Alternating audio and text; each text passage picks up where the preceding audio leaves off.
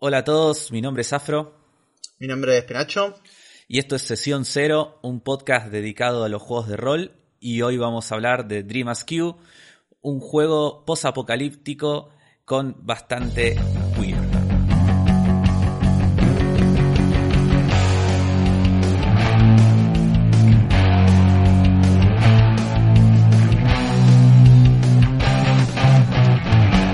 Bueno, eh, hoy vamos a tener eh, el primer programa donde vamos a hablar de una gran subcategoría enorme de juegos de rol en los cuales eh, rompen una, una regla, una regla no, o sea, rompen una tradición muy grande de los juegos de rol que es no tener GM.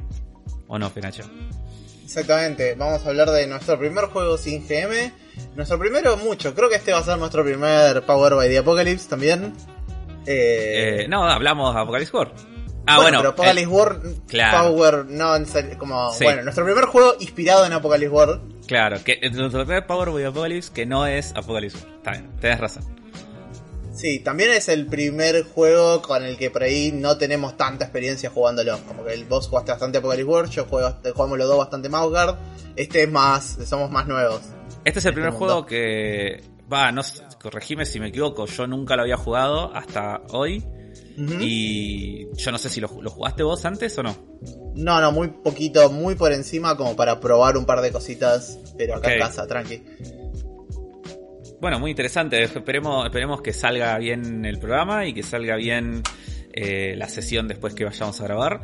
Pero bueno, la idea también de este programa, de este, de todo el programa de sesión cero como concepto, lo habíamos dicho en, el, en nuestro episodio cero, que es también tener un espacio para probar juegos nuevos nosotros, ¿no? Tal cual, sí. Eh, yo, también, como tenía muchas ganas de, probar este juego, ya te estaba molestando a vos con, eh, che, esto está buenísimo porque esto y lo otro, está buenísimo porque esto y lo otro, y ya tenía tantas cosas en la cabeza y había que hacer un episodio sobre esto. me parece muy bien. Aparte, me, gustó la idea y me gusta que arranquemos con esto de los juegos sin GM, porque nada, es algo como creo que es como una categoría súper amplia de juegos, hay un montón de exponentes. Yo no había jugado particularmente nunca este, pero sí jugué otros juegos con, sin GM y me gustan mucho. Me parece que tienen una dinámica eh, muy particular y que se diferencia un montón de, lo que son los otros juegos. Pero bueno, contame un poco de Dream Askew. Bueno, te voy a eh, empezar a contar sobre eh, la diseñadora de Dream Askew, Avery Alder eh, Avery es una diseñadora muy, muy prolífica que diseñó un montón de juegos como Monster Hearts, muy conocido de ella, las dos ediciones de Monster Hearts. Ah, mira. Eh, también The Quiet Year, otro juego de ella muy conocido. Eh, y... bueno, The Quiet Year sí lo jugué. Y otro juego sin Master. Es, otro juego sin GM, sí. Muy bien muy interesante. Y tiene unos diseños que a mí, la verdad, yo con, con Avery la tengo ahí arriba porque tiene unos diseños que a mí me vuelan un poco la cabeza. La, historia de este juego es que Avery Alder dirigía eh, Apocalypse World en un, vamos a decirlo, un club eh, en Vancouver, que era semanal, en el que estaba apuntado a gente eh, queer, mayormente a gente de la comunidad queer, a la que se la invitaba a jugar intencionalmente como esto es un espacio seguro para que vengan a jugar, está bueno. Y también querían ser como muy abiertos a los jugadores nuevos que nunca habían jugado rol y lo que pasa con Apocalypse War y por ahí gente que nunca, nunca, nunca jugó rol, es que es un poco intimidante. Yo creo que Apocalypse War tiene como una ficha, muchos acrónimos, bueno, no solo yo creo, Every también, por eso lo estoy diciendo, tiene muchos acrónimos, muchos stats, muchas cosas que al principio te pueden parecer intimidantes. Y en el ámbito de un club, eh, como donde hay otras mesas, mucho ruido, gente que se levanta a comprar comida o a tomarse o a pedir un café, por ahí el flujo de Apocalypse War que requiere que todo el mundo esté prestando atención todo el tiempo no le estaba funcionando. Y para medio solucionar este problema es que eh, inventó este juego Dream Askew. Lo, lo interesante es que Avery no solo como sacó lo que le parecía más intimidante, Dream Askew no tiene stats, no tiene dados, no tiene GM, no tiene todas esas cosas que ella creía o percibía que le- a la gente nueva le, le podían parecer medio raras y dijo, no hace falta. Y también le, eh, como se enfocó en los temas que más le interesaban a ella de Apocalypse Wars, que son eh, como armar una comunidad, tener un, como un, eh, enfocarse en una comunidad. Porque es un juego sobre una comunidad y le sacó mucho del tema de la acción, el conflicto, la acción como algo épico, acá no hay puntos de vida, no hay combate. nada parecido. Sí, sí, de hecho, eh, algo que a mí me gusta mucho es que, no sé si viste, eh, hay un playbook que se llama The Tiger, y The Tiger tiene un move que es matar a alguien.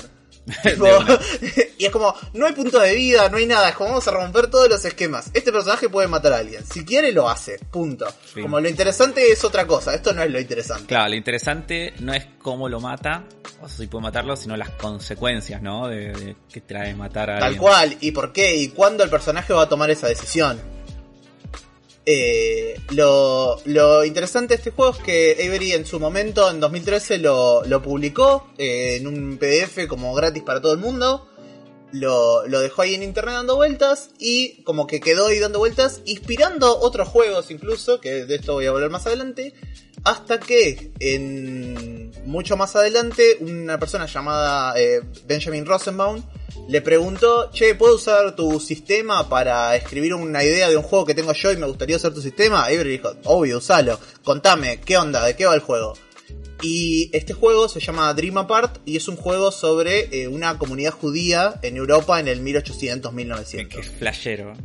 Sí, eh, y es un juego como histórico, pero que también tiene cosas de fantasía. Es muy interesante, como Benjamin Roseman es descendiente de, de gente que vivía en un eh, shuttle, creo que se llama, seguro lo estoy pronunciando mal. Eh, Y como quería explorar eso y, la- y las temáticas de esas historias. Y resultó que entre los dos terminaron como rediseñando el sistema.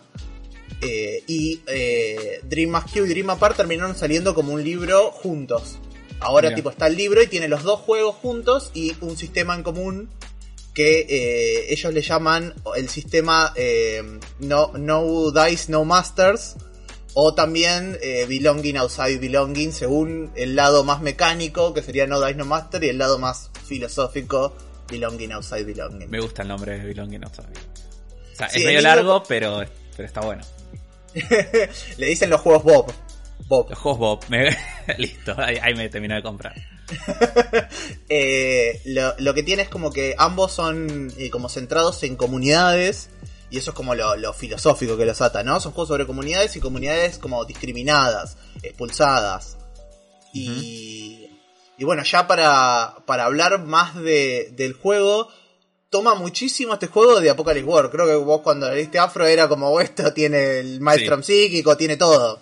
Sí, sí, tiene todas las cosas. eh, la, la estética posapocalíptica. Sí, ya igual el, el Psychic Maelstrom es como algo súper de Apocalypse War y es como acá está y está con el mismo nombre. eh, mecánicamente hace cosas medio parecidas. Es como, sí, se nota fuerte la, la inspiración. Tal cual. Y eh, eso es como medio la intención.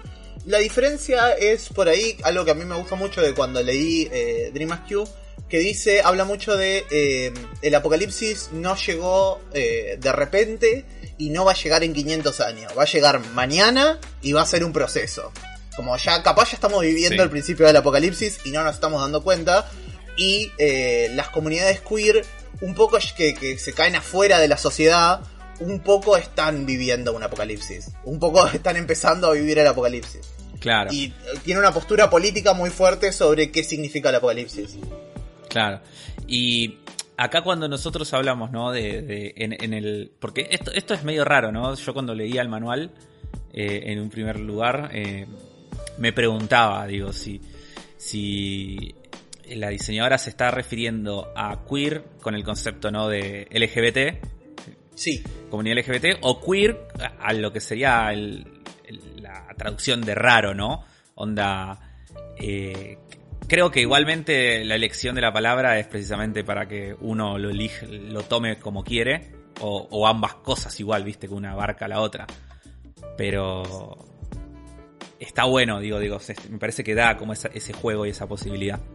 Sí, es un juego que, que, está tratando mucho todo el tiempo de reivindicar también a la comunidad LGBT y poner como sus temas en pantalla. Ya desde el hecho de que vos elegís un personaje y tenés una lista de géneros para elegir y son todos eh, géneros muy interesantes. Como algunos géneros. Gárgola. Algunos géneros que existen en la actualidad y otros géneros que la diseñadora teoriza para este mundo posapocalíptico de nuevos géneros que van a surgir. Sí, sí. Eh, y bueno, lo, lo interesante es que, bueno, nosotros vamos a jugar a este eh, enclave queer, a este grupo de personas queer que están viviendo posapocalíptico y vamos a hablar sobre sus historias. Y algo que me interesa particularmente a mí es el cómo, cómo se va dando el juego, cómo fluye el juego. Eh, que para mí, yo el haber leído esta definición medio me cambió la vida. Porque yo siento que yo siempre quise jugar así y nunca supe cómo explicarlo. Que es, algo que Avery le llama idle dreaming, que es eh, como soñar ausentemente. Y básicamente idle dreaming es, hablemos de las cosas que nos interesan, de, empecemos a hablar del mundo, definamos el setting, charlemos, pregúntame a vos qué te interesa mi personaje, yo te pregunto a vos lo que te interesa del mío, y empecemos a inventar detalles sin obligarnos, sin presionarnos a meternos en una escena y rolear.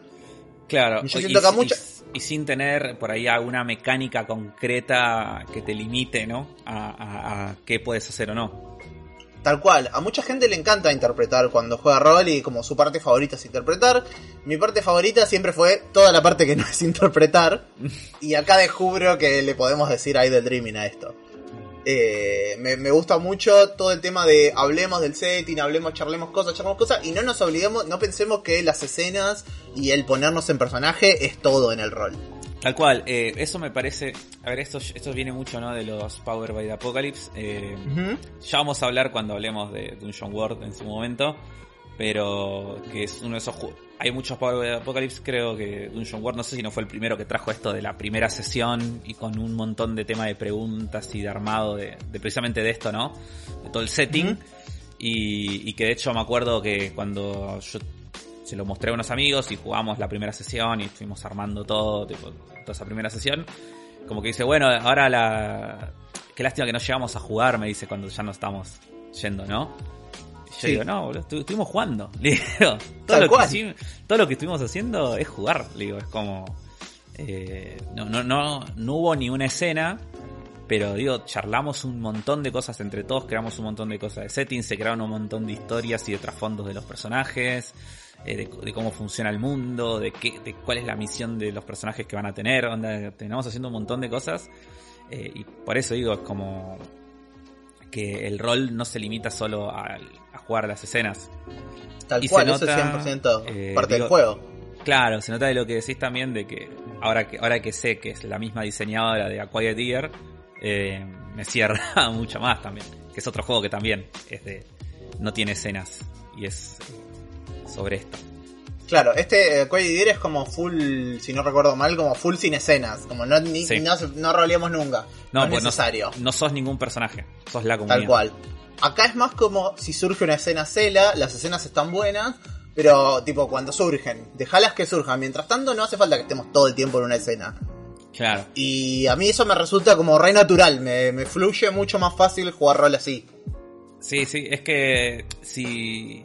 Bueno, vamos a meternos un poco a hablar de esto de que es un juego sin GM, ¿no? Y cómo, cómo funcionan este tipo de juegos. Pero creo que lo que tiene también es como que este tipo de juegos eh, sin GM por ahí tienen la complejidad. Porque yo no sé si estoy tan de acuerdo con lo que dice ella, de, con lo que contaste, que dice de, que por ahí es más fácil para las personas eh, que nunca jugaron rol. No sé si estoy tan de acuerdo en eso. Eh, yo, por lo menos en, mi experiencia, me he visto con que este tipo de juegos sin GM, ¿no? O más abiertos, creo que tenés que tener un, bagaje de rol o, por lo menos haber jugado ya algo, porque cuesta soltarse, viste, cuesta como entrarle, meterle el ritmo y, son juegos que dependen mucho de, de la colaboración de todos, ¿no? Pero sí e- Every lo que, lo que dice es que por ahí, si jugaste muy poquito de rol, ya esto te va a ser más difícil. Pero si no jugaste nunca, nunca, nunca, nadie te dijo que tiene que haber un GM, Claro. Sale fácil, ¿eh? De hecho, ser, como que decía. e- Este juego pone como ide- un concepto de un facilitador. Como si vos sos el que más sabes las reglas del juego, el resto de gente no sabe las reglas. Vos sos el facilitador, vos andás haciendo las preguntas, vos marcás un poco más el timing. Que son ciertas las responsabilidades que tiene un GM, pero no son las mismas. Claro, Eh, no creas toda la historia vos. Tal cual. Y lo que, lo que Avery dice es que dice, yo les enseñé a jugar a unas personas y a la semana siguiente volvieron y les dije, che, ¿querés ser el facilitador vos? Y me dijeron, dale. Y lo hicieron, dice. Y yo nunca les dije que ser GM era difícil, entonces les salió bien. Este, y como esta idea de que el- el concepto, la relación de poder que se crea siendo GM es intimidante para los jugadores y es intimidante cuando a vos te toca ser GM. Claro. Y acá es como esto lo toma mucho más light y creo que si nunca, nunca, nunca jugaste nada, yo, yo sí creo que es- esto es más fácil. Podría hacer, habría que hacer, habría que hacer la, la prueba. Pero lo que sí creo que está bueno es para cuando se junta varias personas que a todas les gusta ser GMs. Ah, eso es fantástico. Porque Sí. eso también es algo como cuando hablamos de juegos sin GM, medio que hablamos de que todos somos GM. Obvio, sí. Porque no es que tipo no lo ha- el- el- somos todos jugadores, eh, como en una mesa tradicional no es que sacás al GM y quedan los jugadores y los jugadores pueden jugar solos. No, medio que tenemos que dividirnos al GM en cada uno Claro. cada uno agarra un cacho de GM y, y así es como funciona, de tener varios GMs o, o no tener GM. Sí, sí, eh, después eh, están los juegos que son más, más tipo juego de mesa, ¿viste? Los que tienen por ahí más cartas que sacás y es como que la carta hace el rol del GM. Pero en juegos en sí de rol, no. Juegos como Kingdom, Aquatier o este, eh, es lo que decís vos, es como el rol de GM está repartido entre, entre todos. Y eso, y eso está bueno, digo, cuando hay mucha gente, bueno, por ejemplo nosotros dos, ¿no? Que los dos nos gusta masteriar, eh, como que nos deja a los dos, tipo, aprovechar las cosas que nos gusta, ¿viste? De crear el mundo.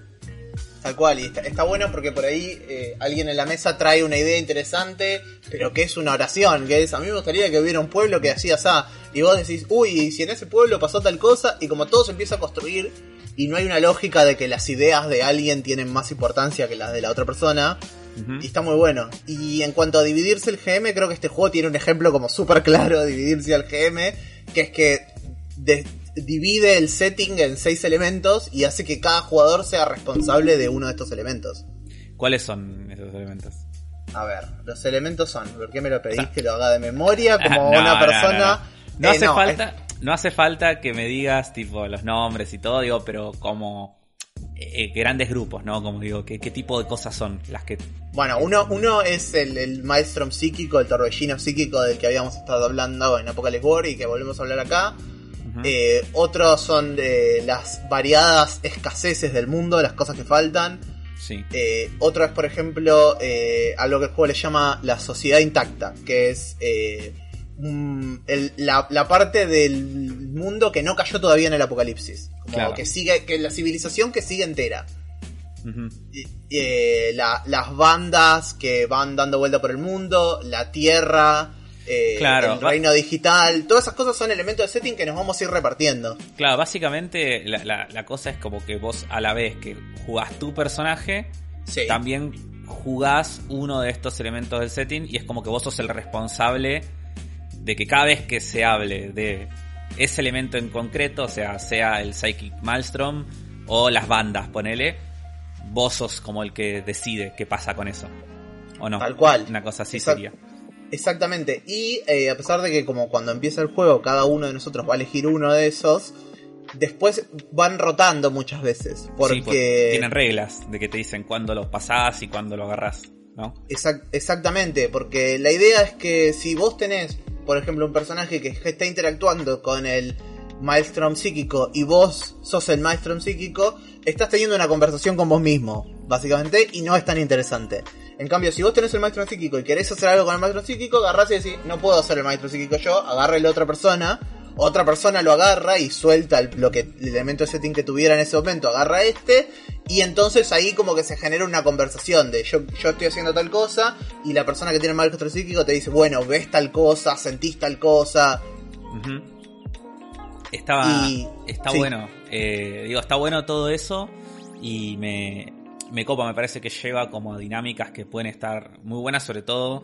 Me parece que también eh, arregla una cosa de que por ahí tiene otros juegos sin GM, que es como parece que ordena medio la cancha, ¿no? De que, bueno, no es que cada uno inventa lo que se le cante, sino que vos tenés control sobre algo súper concreto de, del mundo. Y está bueno. Tal cual. y el hecho de que se puedan ir rotando y cambiando también le hace que la sesión después vaya siendo más dinámica. Sí, está bueno. Yo creo que por ahí en digital, como lo vamos a jugar nosotros, eh, tiene pierde un poquito tal vez, pero a mí lo que me gusta es que el concepto es que todas las hojas de setting están como las que no se usan. Este es un juego para 3 a 6 jugadores, ¿no? Si estamos los 6, cada uno tiene una hoja de setting. Pero si no estamos los 6, algunas hojas de setting van a estar en el medio de la mesa todo el tiempo y nosotros vamos rotándolas. Y las hojas de setting tienen un momento que te dicen, cuando alguien hace esto, agarra esta hoja.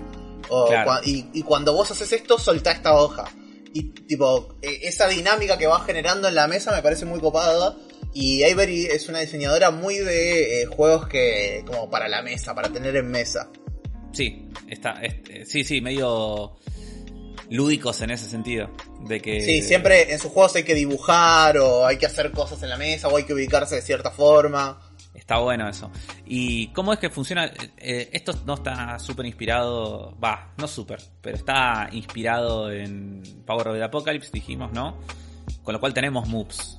Pero ¿cómo, cómo haces moves en un juego que no tiene dados? ¿Cómo, esto, sí, esto para mí tal vez son las cosas más, más interesantes y más adaptadas después por otros juegos.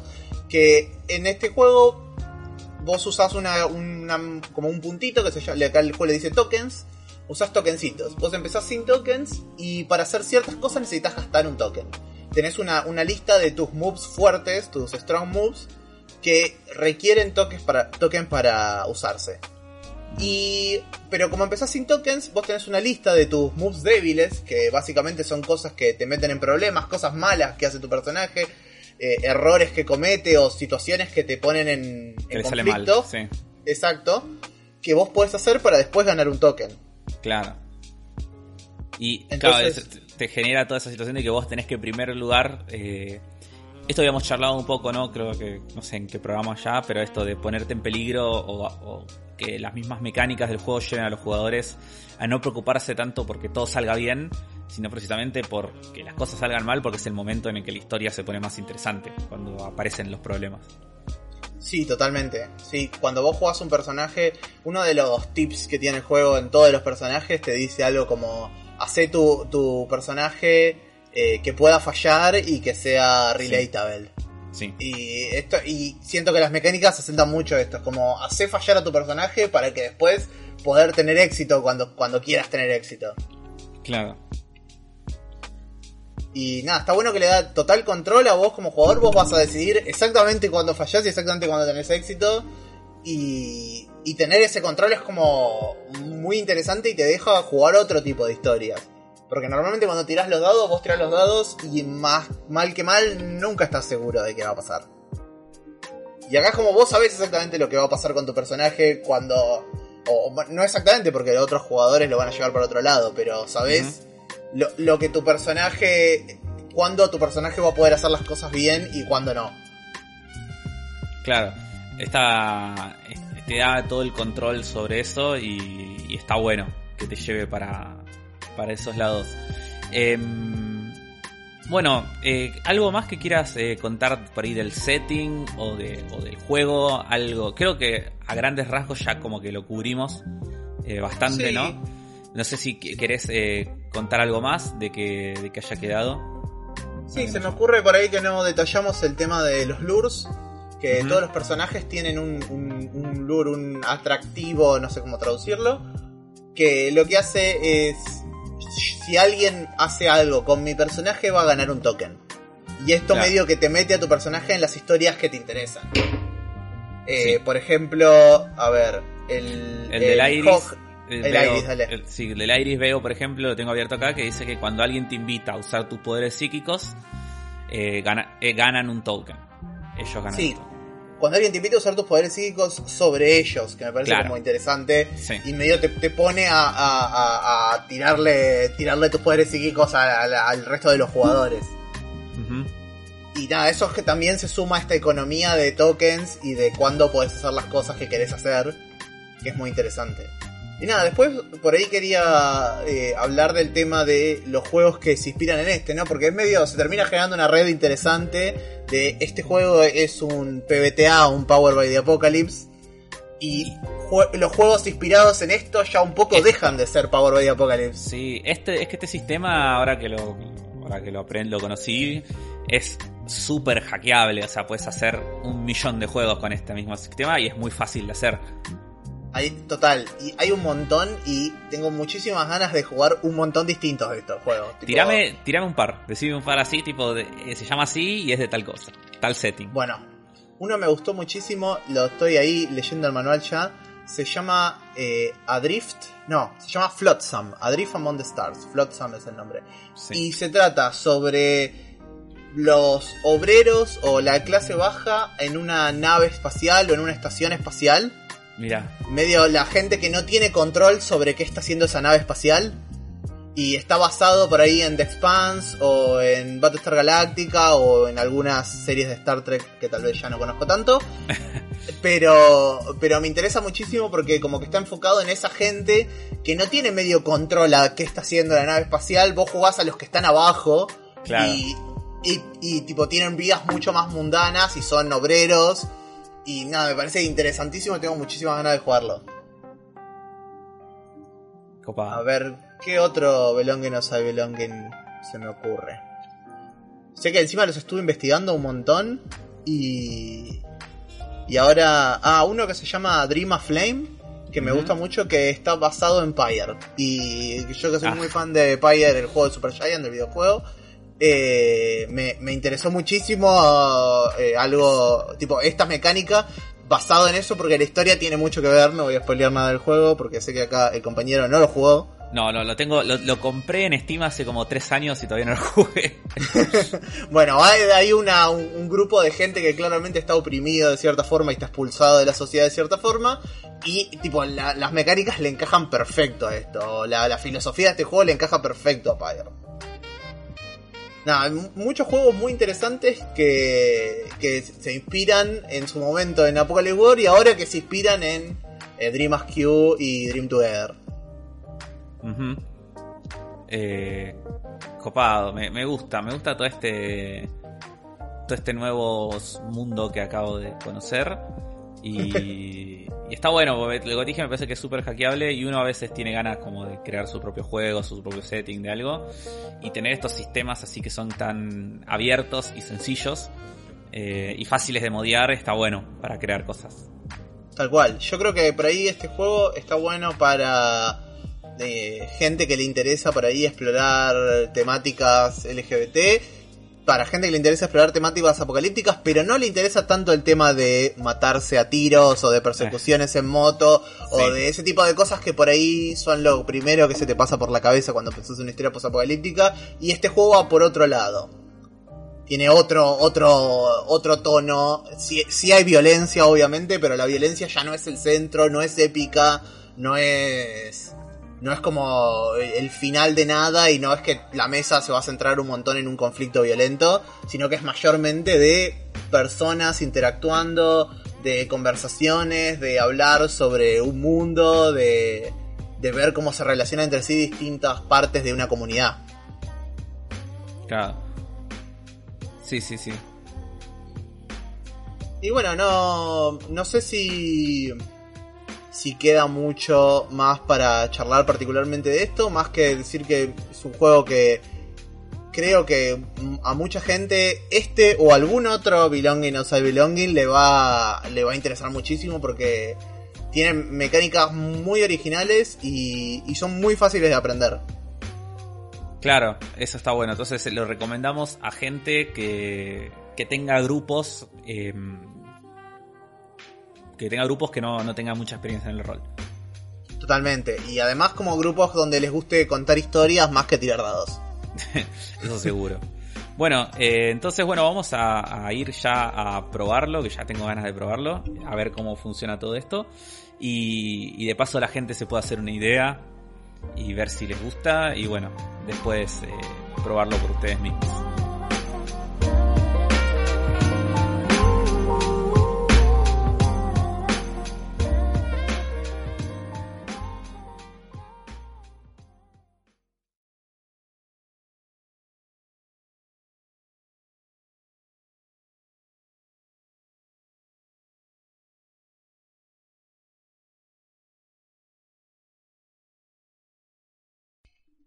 Bueno, Bueno, eh, vamos a empezar con la sesión.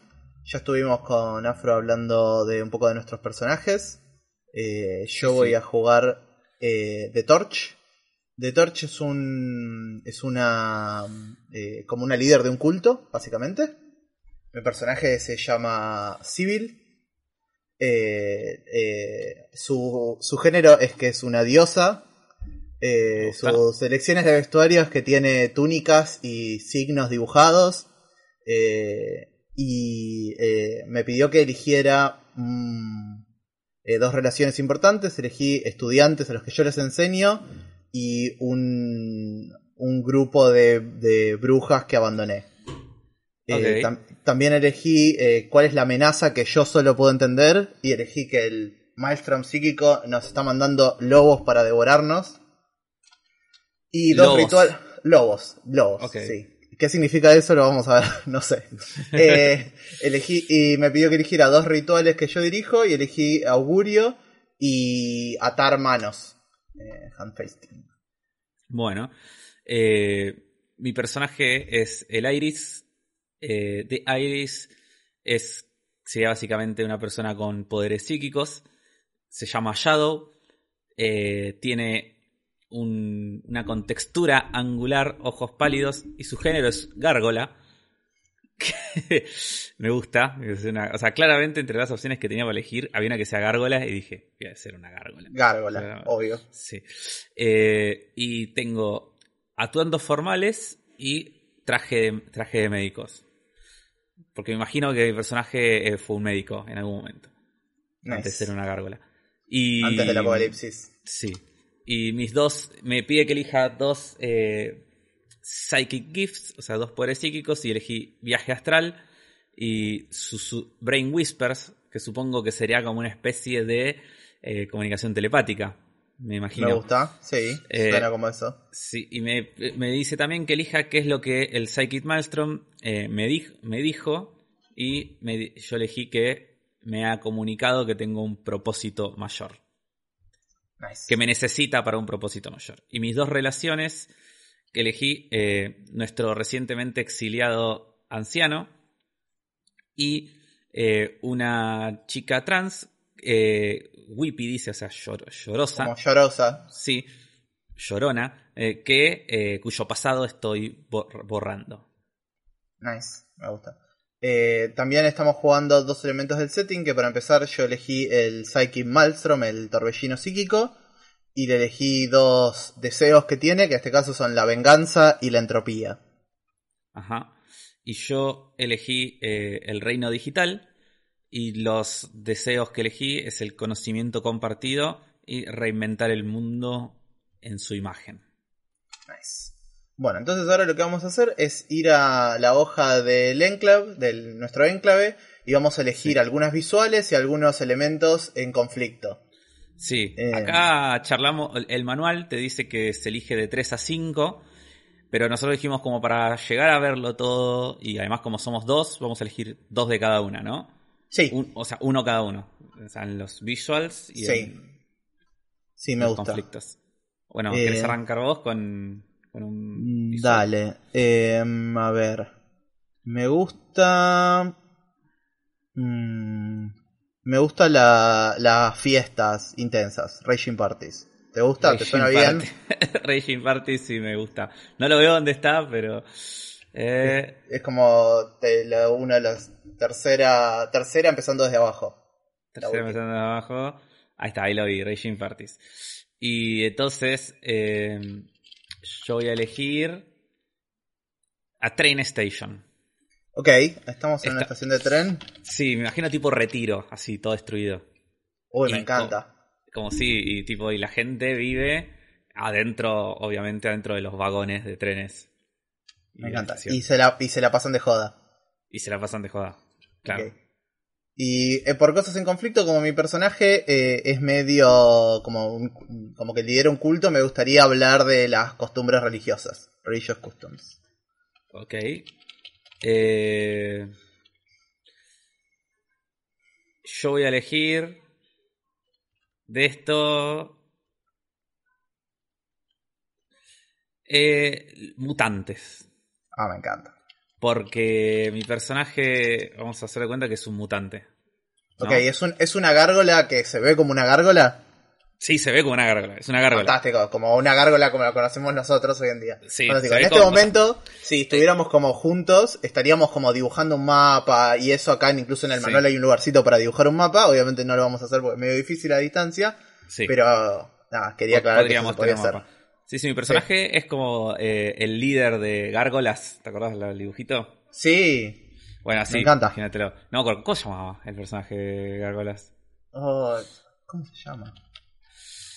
Ni, lo- ni no tengo idea de cómo se llaman los personajes. Goliath. Goliath, sí. Gol- o Gol- Gol- Goliath. Los dos lo o Gol- googleamos al mismo tiempo, sí. Sí, sí. Bueno, así, imagínate. Nice. Entonces su género es gárgolas porque las gárgolas son a su vez... eh, No tienen no, no otro género. no, Se definen Es- como gárgola. se definen como gárgolas y son gárgolas. No. tiene, tiene mucho no sentido son, lo que decís. no son ni hombres ni mujeres, son ni Gárgolas. son gárgolas. sí. Me encanta. Pero eh, tiene eh, ropa médica tu personaje. O sea, es una gárgola Sí. con un... Con, con un, sí, sí, Con un guardapolvo. una- con un guardapolvo, sí. Me Y, encanta. y- y lentes. Tiene dos lentes eh, redonditos. Me encanta. Bueno, acá lo que el juego nos dice es que en este momento como que empecemos a hablar de estos conflictos, de cómo los vemos, y como que los detallemos un poco más y, y nos empecemos a meter ahí, tanto como queramos, lo que nos diga nuestra curiosidad, lo que nos parezca interesante. Eh, A mí me interesa el, el tema eh, religioso, porque yo creo, a mí me gustaría que mi culto, como el culto que yo estoy liderando, sea como algo nuevo y, y algo que está llegando y que como que es una nueva moda, pero que... Pero eh, vos sos una diosa. Vos te autodefinís como diosa. sí, 100%. Entonces, ¿es un culto alrededor tuyo? sí, totalmente. más- o sea, te adoran a vos. Sí, sí, sí, sí. O sea, eh, ¿cómo te llamabas? Eh, Civil. Civil. O sea, hay, hay adoradores de Civil, acá estamos diciendo. Sí, sí, sí. Yo creo que. No sé si hay Sí. como, como un cierto nivel de. Mm, como de grises, de gente que está en el culto, pero no 100% me ve a mí como lo más. Y hay full fanáticos que yo soy diosa. Pero mi personaje se ve a sí mismo como una diosa. Me gusta. ¿Y, y qué. ¿Y por qué la siguen? ¿Por qué la siguen? Em, yo O sea, creo ¿qué- que. ¿Cómo arrancó todo esto? O sea, ¿qui- ¿quién, ¿quién fue el primero que dijo, che, ¿sabes qué? Me parece que esta, esta es una diosa y la voy a adorar. Le voy a Eh. re- rendir pleistesía. Yo, yo creo que. que yo vengo de, de un culto de, de. de varias como brujas y de gente con poderes psíquicos. Eh, y, y mi personaje la eh, se terminó yendo porque se- el culto quería como controlarla y mantener sus poderes como más nivelados. Y ella Sí. dijo, yo estoy para más, y se fue como a reclutar seguidores por el mundo. Sí. Yo veo que eh, tenés en tus. en los dos rituales. Uno Sí. es augurio, con lo cual da para, para creer onda de que eras como una especie de vidente. Y Sí. que en algún momento le pegaste tanto a tus predicciones que ya la gente dijo, che, oh, guarda. Me encanta. Pero después, eh, hand fasting, ¿qué, qué, qué sería? Handfasting es, ¿viste eso que se hace a veces en los matrimonios? Que la gente se da la mano y como que se ata una cinta Sí. alrededor de las manos de la gente. Eso es handfasting. Ok. O sea, tenés eh, la capacidad de atarle las manos a la gente. No, es como, es el tipo de ritual que hago, no es un poder, sino que es tipo, el tipo de rituales que yo, que yo dirijo. Bueno, pero vamos a hacer cuenta que tus, eh, tus augurios sí son reales.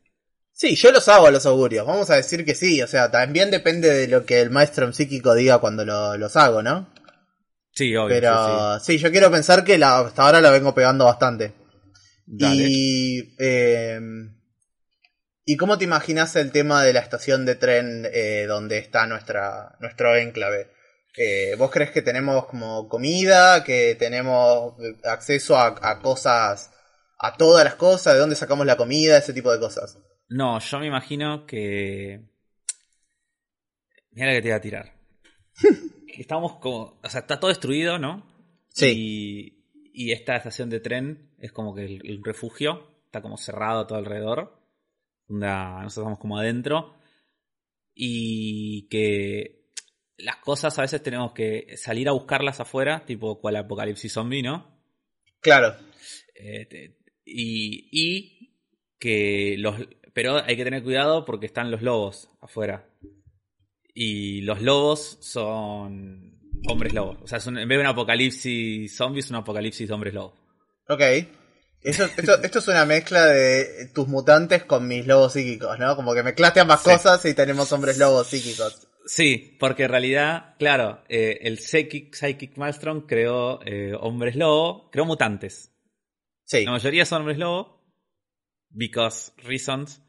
Eh, pero también eh, hay otros mutantes de otro tipo. Pasa que son menos, menos, eh, menos comunes que los, otros. Entre ellos, las gárgolas. Yo lo que, lo que quiero decir es, eh, mi, personaje, viste que en mi hoja decía que yo tengo que elegir una amenaza que yo solo entiendo. Entonces lo que yo voy a decir es que tipo los lobos están y la gente los tiene como un mutante más, como bueno, son mutantes, ¿qué, qué nos van a hacer? Y yo, y yo creo que no, los lobos son algo especial, no son otro mutante más del montón de mutantes. Son como algo, algo distinto, algo poderoso y algo que nos viene a buscar y nos van a devorar. ¿Pero la gente les tiene miedo a los lobos? Yo creo que sí, pero como a cualquier mutante, como a vos. Ok. A mí no me tienen miedo porque yo uso anteojos. Entonces claro, tiene sentido. Y guardapolvo, ¿cómo te van a tener miedo? No, claramente. Nadie te podría eh, discriminar. No. No, para mí, a mí igual me discriminan, es como que no me quieren, pero me soportan porque soy médico y es como que no les queda otra. Claro, tiene sentido. Eh, bueno, yo... Sí, sí. No, no, sí, sí. Viste que en, tu ficha hay un par de preguntas que le podés hacer a la gente que está con vos. Y yo quería preguntarte si tu personaje está entre mis seguidores y devotos. Eh... Bueno, dale, sí. ¿Por qué no? Bueno. Ok. Porque, eh, sí. ¿Vos, pensás que, que sois eh, que sos seguidor mío hace mucho, hace de los primeros, o es algo nuevo? Eh, no, no, no, ni, ni, de los no soy de los primeros, pero tampoco soy, o sea, de mitad, del medio. Tampoco soy de los últimos. Y, pero sí te empecé a seguir porque gracias a vos me dejaron entrar al enclave. Me encanta. Eh, como que no, me quieren dejar pasar porque era un mutante y como que vos dijiste, che, pará, tiene anteojos. Me pasar. Eh, me gustaría que eso sea una escena, ¿querés? Como vos llegando al enclave y yo como... Ah, arrancamos acá, dale, dale. Entonces, ¿y cómo, cómo hacemos esto? Entonces es... Eh, bueno, esto es así. algo que me olvidé decir y te lo voy a decir antes que, que pase otra cosa. Cada, cada uno de nosotros tenemos un lure, ¿viste? Y eh, mi lure es que si alguien participa en uno de mis rituales por primera vez, ganan un token. Ok. Y yo tengo, el mío es que cuando alguien me invita a usar mis poderes psíquicos en ellos, gano un, ganan un token. Perfecto, claro. Eh, bueno, yo me imagino como a tu personaje llegando a, nuestra estación de retiro posapocalíptica y eh, como gente esperando afuera, como no queriéndote dejar entrar. Ok. Y yo, le, y yo les digo, eh, déjenme pasar. Les digo que soy un mutante, pero también tengo sentimientos. digo, no, no, soy como los otros mutantes eh, que, que, estamos ahí, que están ahí y son peligrosos. Yo soy, soy inofensivo. Además, eh, miren, tengo lentes.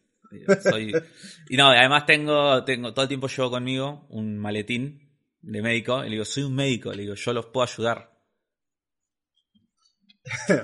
Me... Yo creo que como que la gente está desconfiando y de repente se abre como una, una multitud eh, y, me dejan pasar a mí.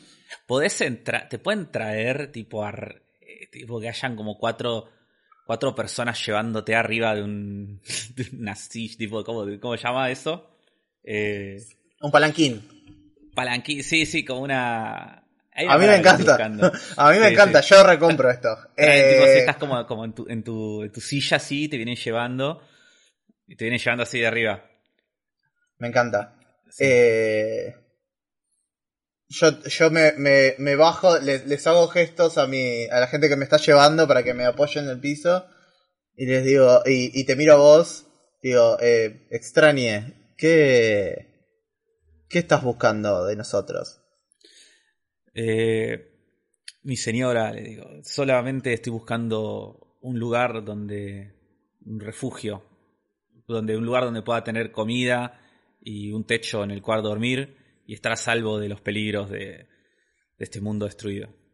Le- le- le- y y no, no, no, no simplemente vengo a aprovecharme de ustedes, eh, tengo conocimientos que los pueden ayudar y habilidades que también les pueden ser muy útiles. Ah, habilidades como que...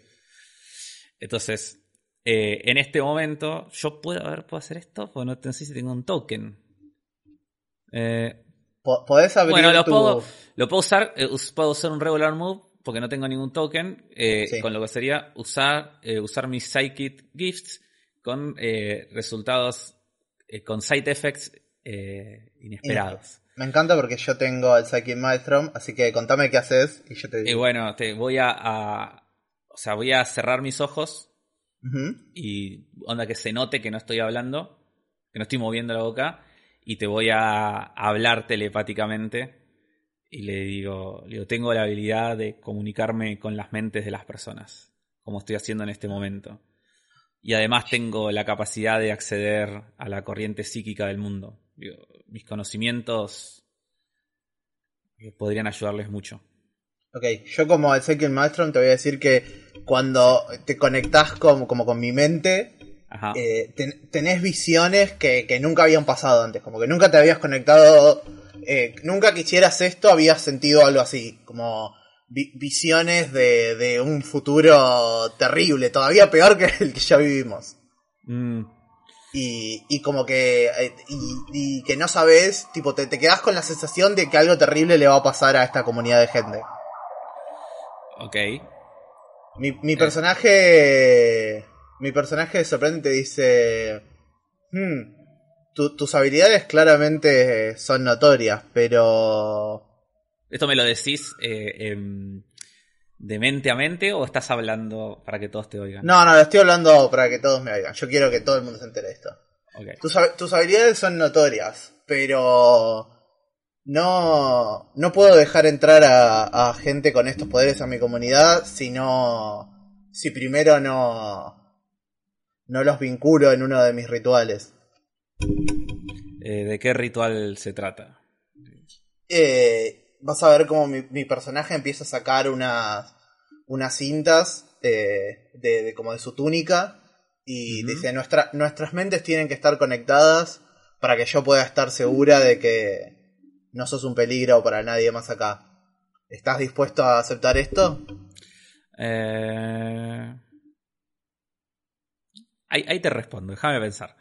Eh, estoy, yo me pregunto a mí mismo, ¿estoy dispuesto a aceptar esto? Y yo le- eh, te voy a hacer un- te voy a preguntar entonces, te voy a decir, eh, ¿qué, pero en qué, qué consiste este ritual?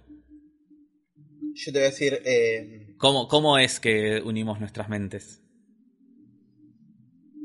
eh, este ritual, eh, con, con este ritual yo te voy a vincular a mi mente para saber tus verdaderas intenciones y, y asegurarme de que no sos un peligro para nuestra comunidad. Nada malo te va a pasar y esto solo se va a mantener mientras estés adentro de nuestro humilde pueblo. Bueno, entonces eh, voy a aceptar porque no tengo nada que ocultar. Ya, ya de entrada eh, ganas un token por esto porque este es mi lure. Estás participando por primera vez en uno de mis rituales. Ok, me gusta. Tengo un token que después puedo usar para matar gente con poderes psíquicos o algo así. Sí, podés usar para un montón de cosas muy fuertes. Sí. Eh, bueno, mi personaje entonces va, va a atar con estas cintas nuestros brazos. Toda la Sí. gente como que a, a nuestro alrededor se queda como mirando y observando. Y yo no, yo no creo que mi personaje tenga el poder de decir que nadie ya más en la comunidad te va a joder ni nada. Pero sí creo que tiene la capacidad como de que varias personas te van a aceptar, por lo menos los que son mis seguidores Sí. te van a aceptar y después, bueno, capaz tenés problemas con el resto. No sé, vamos a ver. Bueno, eh, una vez que. que coso, que, que hacemos este ritual, eh, yo entro acá dentro de. de, de- del- de lo que sería la estación de trenes. Sí. Y, y empiezo a preguntar y empiezo a hablar y empiezo a decir onda de esto de que de si alguien necesita ayuda necesita de, mi, de mis servicios como médico. Y al principio como que la gente no quiere viste vienen de repente viene uno una persona que se siente muy mal que está enferma. Y bueno la, la trato me doy cuenta que necesita que, que estaba intoxicada con, con algo que había comido mal le, le doy unas pastillas que tengo de que fui luteando por las farmacias abandonadas Me gusta. y bueno, se siente, después se siente mejor, la ayuda, otra persona viene con una herida, se la acoso. Y, y bueno, y de acá eh, viene entonces esta, esta chica que, que era una de mis relaciones que había dicho, ¿no? La conozco Sí. acá. Sí. Que viene eh, con esta razón, que viene diciendo que eh, se siente muy mal, que hace... Viene llorando y dice que hace como meses que no puede dormir. Que no puede que no puede dormir, que le duele la cabeza todo el tiempo, que tiene pesadillas y que las pesadillas ya la están siguiendo incluso en dentro de de lo que sería ya eh, su eh, de la vida diaria, o sea, ya no es solo no solo aparecen cuando duerme, sino también es empieza a tener visiones. Y entonces yo subió, quiero usar mis poderes psíquicos, entonces acá para y voy a usar mi Strong Move, que sería para usar los poderes psíquicos con una precisión, con gran precisión, Excelente. para precisamente eh, rastrear todos estos. Y lo que descubro, bueno, es viéndole eh, sus memorias, que ya tiene como todo eh, un pasado muy trágico de, Sí. de abuso y de abuso emocional por parte de su familia y todo, como todo bastante feo. Entonces es como que la empiezo a ayudar de a poco y le digo que, que encontré todos estos recuerdos que son los que le están generando este dolor y que la voy a ayudar a- a olvidarlos. Nice. Y entonces, de a poco, a lo largo del tiempo, te por día va a venir y va a estar un rato ahí. Yo le voy a ir borrando de a poco esos recuerdos. Porque no le puedo borrar los recuerdos de una porque le puede hacer, afectar a su mente. Claro, es muy es peligroso. Es peligroso, sí, eso. Esto quiero ir borrando de a poco. Me gusta. Es algo que si tuviéramos más tiempo me gustaría explorar de como por qué, por qué es peligroso, qué puede pasar y sabes que me gustaría como explorar cómo sabes vos que es peligroso. ¿Ya lo hiciste antes? Sí. Es De como- hecho, y me- y- como- salió mal. Claro, me gustaría como tener una escena de con, como cómo salió mal en el pasado o algo así, me parecería re interesante. Sí, resumiendo, tipo, hubo una persona, otra gárgola, que éramos las únicas dos gárgolas. ¡Ah! Que. No, no del mundo. Dos A, gárgolas. tu- a que- tu alrededor. La única gárgola que nos conocíamos mutuamente. Claro. De hecho, no conocemos otras gárgolas. Pero creemos que va a haber más. Y. Y que tenía eh, estos flashes de que no. Recordaba un pasado que no sabía si era suyo o no. Porque acá hay una duda de las gárgolas, si somos humanos o no. Claro. Si somos humanos que se transformaron en gárgolas o gárgolas que tomaron forma humanoide. Claro. Como no, nadie sabe. Y, y bueno, yo le quise ayudar eh, borrando esos recuerdos, accediendo a sus recuerdos, pero es como que dije directamente, bueno, te voy a borrar todo este pasado y quedó catatónico. Oh, y, y pero sigue vivo o vive. Lo, lo- lo- tuve que matar. Le Uf. tuve que matar porque quedó como, como Cal Drogo, ¿viste? Después de que la bruja. Claro, así quedó. Después de que la bruja le deja. Lo deja así, tipo cuadripléjico y catatónico, así quedó. Onda era como que no tenía. Estaba vivo porque tenía funciones Pero vitales. no, no, no podía valerse por, por sí Sí, mismo. Sí, sí, su mente no existía más. Entonces le, le arruiné la mente. Entonces es como. Y eso es un gran trauma. Entonces por eso es como que. Después de- lo aprendí a hacer. Intenté aprender a hacerlo con más precisión. Me gusta. Siento que eh, tendríamos que cortar acá porque el, el- eh, si empiezo a hacer más preguntas, se nos va a ir de tema. Ok. Bueno, eh. Sí, ahora me gust- me gustaría seguir explorando todo este mundo posapocalíptico. Los, no- Yo me, los me reenganché como... Los hombres lobos psíquicos. eh, me parece que tienen, tienen mucho potencial. Eh, Muchísimo potencial, sí. Sí, sí, sí, porque aparte yo, imagino, yo me estoy imaginando hombres lobo pero que además tipo controlan cosas con la mente, onda, mala onda. No sí, sí, yo me, yo me imaginé como que el, el torbellino psíquico que quiere como exterminar a la humanidad y los está controlando a los hombres lobo para ese fin. Ah, listo, hay como una mente colmena de hombres lobo. Claro, algo así. O sea, esa era mi visión. Igual era, era discutible, pero. Pero bueno, creo que ya ahí se pudo ver un poco de cómo fuimos armando el setting, medio apurados, como siento que por ahí si estuviéramos en una mesa lo hubiéramos ido más despacito y como dándole más, más meticulosidad y más detallado, pero creo que se puede ir viendo cómo, cómo el juego te hace ir construyendo cosas. Sí, te hace ir entrando también en, la, en las escenas, en la interacción.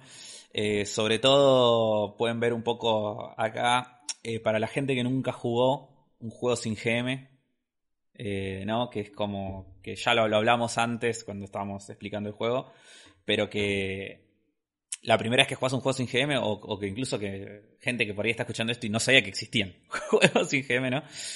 y, y dice, bueno, pero ¿cómo funciona? Y bueno, las dinámicas son medio así, como lo estuvimos intentando mostrar. Y está bueno porque te lleva eh, jugando con la gente adecuada, ¿no? Porque no es, creo que... Em, bueno, ya hablamos de esto igual, pero eh, de todas maneras, digo, si tenés el grupo de gente adecuada que se copa con esto, está bueno y es un súper dinámico y, y, hace que todos participen bien. Así que espero que les haya quedado una idea un poco más clara de esta idea de cómo funciona este tipo de juegos. Y nada, esperemos que no sea el último de estos, así que hablemos. ¿o no? no, seguramente no. Nos vemos la próxima. Chao. Nos vemos. Adiós. Sesión Cero es conducido por Rodrigo Pena y Germán Leal. Puedes encontrarnos en YouTube, Spotify e iVoox y seguirnos en Instagram y Twitter como arroba Sesión Cero Pod. Nuestro logo fue diseñado por Antonella Divito, arroba Vapordruid, y nuestra intro musical compuesta por Nico Hayes, arroba El Ojo del Rock. Dejanos un mensaje y nos vemos la próxima.